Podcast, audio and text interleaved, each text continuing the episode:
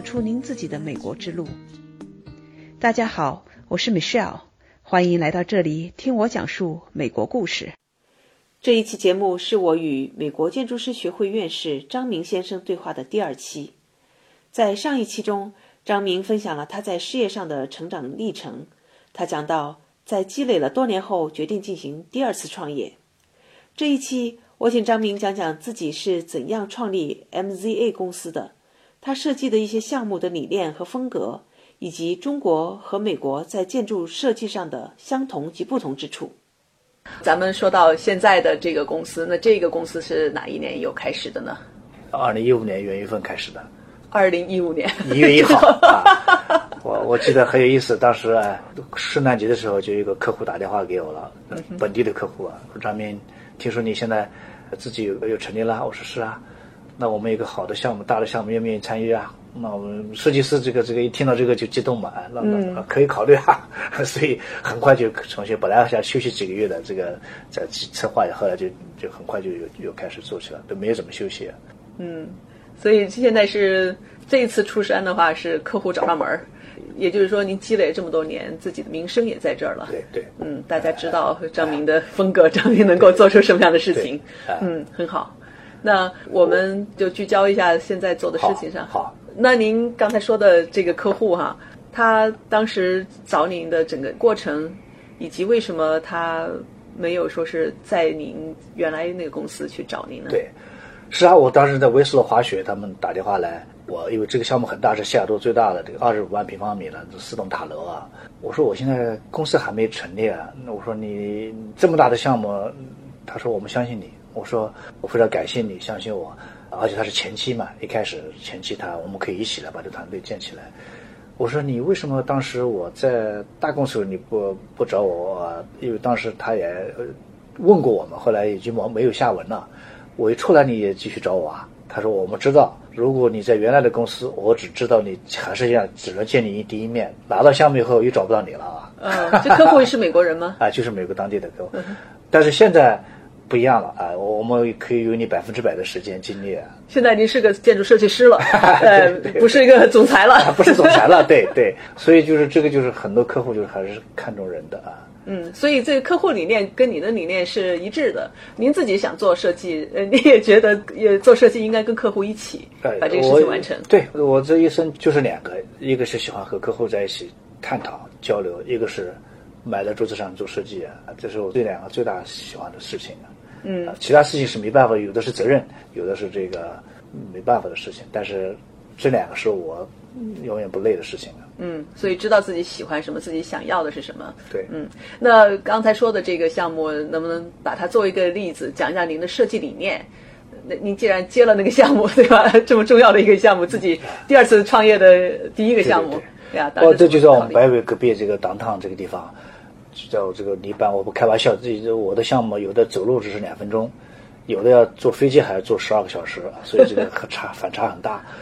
因为这是在美国这种一般的一个高楼就已经很大了，要想做四个这样的高楼，确实是很难，很少，这样投资量也很大。但是甲方有信心，因为白尾这个这个城市现在看来真的是是对的，白尾这个城市一直是高科技发展的城市，所以这个。一直是在往上，人口啊，经济啊在往增长的，所以这个这个开发商有眼光的做这样的事情。那么我们做的时候就跟政府、跟甲首先跟甲方定调，那么到底多少是住宅，多少是写字楼，多少是酒店，这个很重要。商业这个一起跟顾问策划公司一起把这个定下来比例，包括这个是最大的一个问题，就是是销售型的公寓还是出租型的公寓，这种是在这个市场有时候很难判断啊。这个也是最后决定，比方说一半一半，一栋大楼是销售，一栋大楼是居住，这样，然后呢，跟怎么样产生？因为这在市中心嘛，这个地很大，怎么样让这个地有一种聚人气？就是我们叫以人为本的这个设计，所以产生了我们在内部产生一个商业街，这个商业街在底下，这样解决所有的这个楼上的这些人的一些吃喝玩乐的需求，包括又在白北市中心嘛，包括周边的人，从各个街区怎么从方便大家从拐角街区直接走到我们这个街区里面来，服务整个这个中心。所以整个群房这一块做了很多吃喝玩乐这个服务的这个功能。然后呢，大家每一家的这个位置，什么样适合于住宅，什么适合于写字楼，什么适合于酒店，这也很重要。在综综合性，我们叫这个城市综合体里面，这个怎么样解决交通从车流到人流，合理的布局它们。这样是高效率的解决这个在这么大的高密度在项目在一个小的地方解决，这个是很大的一个挑战。要跟一大堆的顾问协调，交通顾问啊，然后跟政府这个专家啊，因为政府部门对这个看得很紧嘛，所以我们定期的跟政府进行交流汇报，得到政府的认可。嗯，设计楼群的事情，它不是一个光是设计，这牵扯到方方面面。对呀，所以我我在想，那作为一个建筑设计师的话，您这一方面的跟人的沟通呢，跟各方 stakeholder 哈 的协调沟通，对，听取他们的意见，还有这些专家的一些交流，都是非常重要的。没错。嗯，最后这个楼群到底是哪一些？我们在你的办公室里是应该就能看得到的。哦，这个还没有，我们的设计还没没建满。这建好的这两栋白维 Tower 是当年建好的，这也是白维最高的。你现在看见的啊，对，这个是已经建好了很多年了。这个也是目前为止西雅图地区你还是属于高级的这个销售型公寓，呃，双塔，每栋四十三层啊。这个是也是美国呃西雅图是华盛顿州第一个超高层的这个绿色金奖认证的这个建筑。哇哦！现在看到的这个绿色金奖认证，能不能跟我们解释一下是怎么回事？哪有哪几个指标？对，美国有一个机构叫 LEED。Lead 就是 leadership in energy and environmental and energy organization，知道吧？嗯，他们这个是等于官方的一个，就像很多美国国家都有，像中国的这种是三星体系啊，那美国是这个 Lead 体系。Lead 体系它里面有分几个等级，从白金最高的是白金，然后金奖，然后银奖，然后就正常的这个 certificate。这我记得因为当年二零零四年算早的嘛，现在这个已经是很普遍了，就是这个很多你看所有的美国的政府项目。这必须是要是立的认证的，至少认证的啊。那么很多开发商也是都做立的项目，它的前提就是怎么样让这个让减少对这个地球的这个能源的消费，然后减少对这个地球的这个污染，这两大一块，一个是减少能源消费，一个是减少对环境污染。嗯，所以它有很多指标，然后你打分，打到一定的分数就是到了金级，它一分数越高，那个级别越高，分数越高啊。嗯，所以很多从环境啊，从地形啊。到建筑材料啊，甚至到这个回收利用啊，雨水排放啊，这一大堆啊，到里面的这个节能的一些设施啊。嗯，那咱们就拿这个 Bellevue Tower 这两座楼做个例子啊。那我们从外面能看到的是很漂亮的哈，这个造型，然后很高，在这里边对吧？能够老远就能看见，而且全是玻璃的。对，玻璃幕墙体系。对，在在美国做高层住宅建筑。很少做玻璃幕墙体系的，嗯，一般都是叫 window wall，就是就是就是每个楼板上架过这个玻璃幕墙，其实整个墙墙本身是和楼板是分开来的。嗯，那这个的设计的特点怎么去反映到您刚才说的 lead program 里面呢？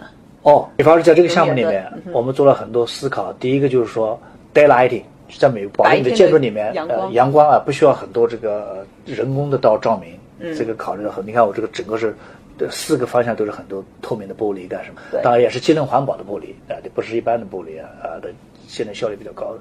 第二就是我上面这个你现在看不见，它这个群房部分屋顶做了个屋顶花园，这个屋顶花园它必须要用少用水的，不要浇很多水的，本土的一般都是本土的植物，这样的话它就有环生长比较适合于本土的环境啊，不容易死掉，少维护这样的这个屋顶花园。然后我们在这个原来这个上面是个老的这个。配置上的办公楼拆掉了，怎么让所有的拆掉的东西回收，让它的回收利用率最高？啊，它的混凝土可以继续用在如果呢我这个广场铺地上面，啊，把它这个恢复利用，这个是很大的一个一个指标，啊，然后这个还有很多了，像各个因素，从外墙体系到这个内部的这个照明，内部的这个地毯，甚至地毯用的是什么水剂的，还是有毒的、无毒的这些，这都是属于这个打分的指标之一。嗯，哇。所以，这美国建筑这方面考虑的还是比较，它是很详细的，哎，很详细，就是很多东西就是不仅仅是一个创作的设计，同时也是有点像这个过程程序，你每一个都要都要阶段都要考虑进去，嗯，就是这个一个 process，不仅仅是我设计本身，我也做了，当然这个对于设计师来说，这个是很重要的一步，但这不是全部啊。对我来说，更重要的就是这个项目是不是以人为本？这个使用者是不是觉得舒服？对，是不是最大的 take advantage 我这个地的这个优势啊？对，你像我这个地这么好的环境景观，华盛顿湖就在我的西边，这个 Mountain Olympic 在我的西边，Mountain Rainier 在我南边，这帮上这两个楼的布局最好的朝向这些景观，然后之间这个楼你看地很小，这两个楼之间距离很近，所以有意的错位布置，怎么样让他们之间视线遮挡最小？保证最大的 privacy，呃，这些都是相当于很多是矛盾的。一方面有很多的 view，一方面要 privacy，这个怎么做到？这些都是建筑师要花心血思考的地方。嗯啊，那如果您把这美国的这个建筑的一些理念哈，以及一些要求，再跟中国进行来比较，因为您做了很多中国的这个项目嘛，对，那有哪些相同点和不同点呢？各有什么特色？因为建筑是很奇妙的东西，因为它毕竟是。牵涉到很多很多领域，你看，从这个经济不用说了，因为什么的，它毕竟要造出来的代价，文化。这个是很多科技不一样，它有很多文化的因素。因为每一个地方的消费者，他的消费行为不一样。对，这个跟他从小养成的文化习惯很有关系。那中国人，我们讲开玩笑，中国人所有的写字楼里面，那当时都必须要放热水器。这个中国人而且都要喝热水。美国就没有这个设备啊，这个不不不会喝热水啊。这这些都是消费的行为习惯。中国的厨房都必须是明厨啊，就是这政府要规定的，这个厨房必须是直接对外有自然通风的。那美国的厨房就是在内部的，不需要朝外啊。这些都是生活习惯造成它的这些，这个建筑设计方面很多不一样的地方。但它有很多共同点，因为这个设计毕竟刚才以人为本的服务。我毕竟是在中国的前半生，在中国度过大学的本科的中国教育，呃，从文化各方面这个轻盈，所以很多一些思想，我觉得是对东西方都是好的事情。嗯，所以我的设计理念也很多这种以人为本的设计啊，天人合一的这个理念啊，我觉得这个都是。方知四海皆准之的。当你天人合一什么意思？就是当你的设计尊重人、尊重自然，天就代表了自然，那你这个项目设计就会让大家觉得舒服，就会有永恒啊。你像 Redmond 的市政厅也是这样，当时就是把这些很多这种中国人的这种天人合一的理念，然后以人为本的理念，因为市政厅就是为人民服务的。那么美国人不讲为人民服务，中国是为人民服务，就是为人民服务的。所以说，怎么把这个事情做到让人来了以后觉得很很舒服，愿意在这边多待啊，不是只是来办了个事就跑掉啊。所以我在里面设了一个很大的一个我们叫呃城市客厅啊，啊这个大厅就是让大家在这边做很多很多这个不同的活动啊，包括以后这个我们有一个想法，就是因为你政府的建筑，很多人可以用这个厅，到晚上的时候可以用这个厅来做不同的这个社会活动啊。四市也是这样，那么很多都要搞一些小的。Party 啊，有些音乐表演啊，对对，这这个也是是这个确实是体现出来，因为我就住在这个城市里，那确实是我们 Redmond 的市政厅。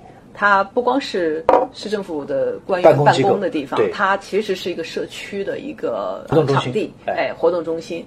而且它的不光是它里面，它的外面，对，周边和公园紧密结合在一起。对，旁边的草地，对吧？然后它的外面，我我特别喜欢您那个外面的有水的那一块地方，然后有那些棍子，把艺术啊，对，有光线打在上面。那个玻璃的棍子什么意思？那个就是变成一个什么 river，什么 river 里面很多芦苇啊，苇杆，受到这个启示。把它用那个科技的手段表达出来，艺术手段表达出来。第二个也是另外一个，就是那个 council member chamber，就美国民主机制最大的一个核心就是它的这个议会。嗯，所以我们想把这个议会完全表达给公众。很多很多人家议会大厅都建筑埋在里面，我们把它拿出来，让老百姓天天能看得见。我这个所有的活动为你服务的这些活动是透明的、公开的。所以这这是也是当时一个理念嘛。嗯，表达的非常好，因为我确实能看见。嗯，那我们刚才说到这个中国和美国相同点和不同点，看样子就是基本的原则性的东西，对吧？以人为本。对，各个设计师理念不一样吧？因为像我，这是我的理念，因为这就设计师他毕竟跟这艺术很有关系。嗯。那么一牵涉艺术就有风格。完了，有些设计师他就是根本不谈这个这个文化，他的建筑方式是四海皆准，都是他那个风格。啊，叫 Frank Gehry。到哪地方都是雕塑啊，都有他的这雕塑风格。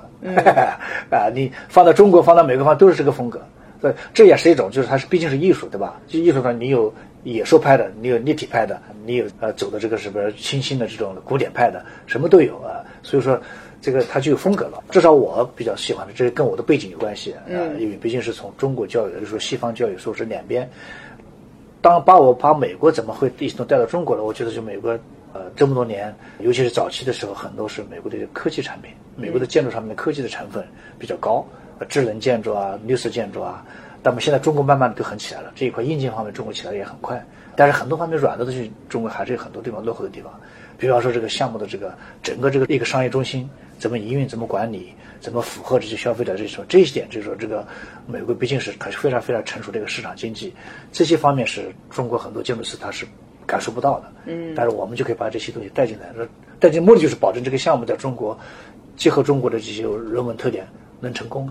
所以为什么我们也是给华润做了像华润啊、华侨城啊、苏宁啊做了一些大型的这个城市综合体项目，也也把一些好的理念带进去。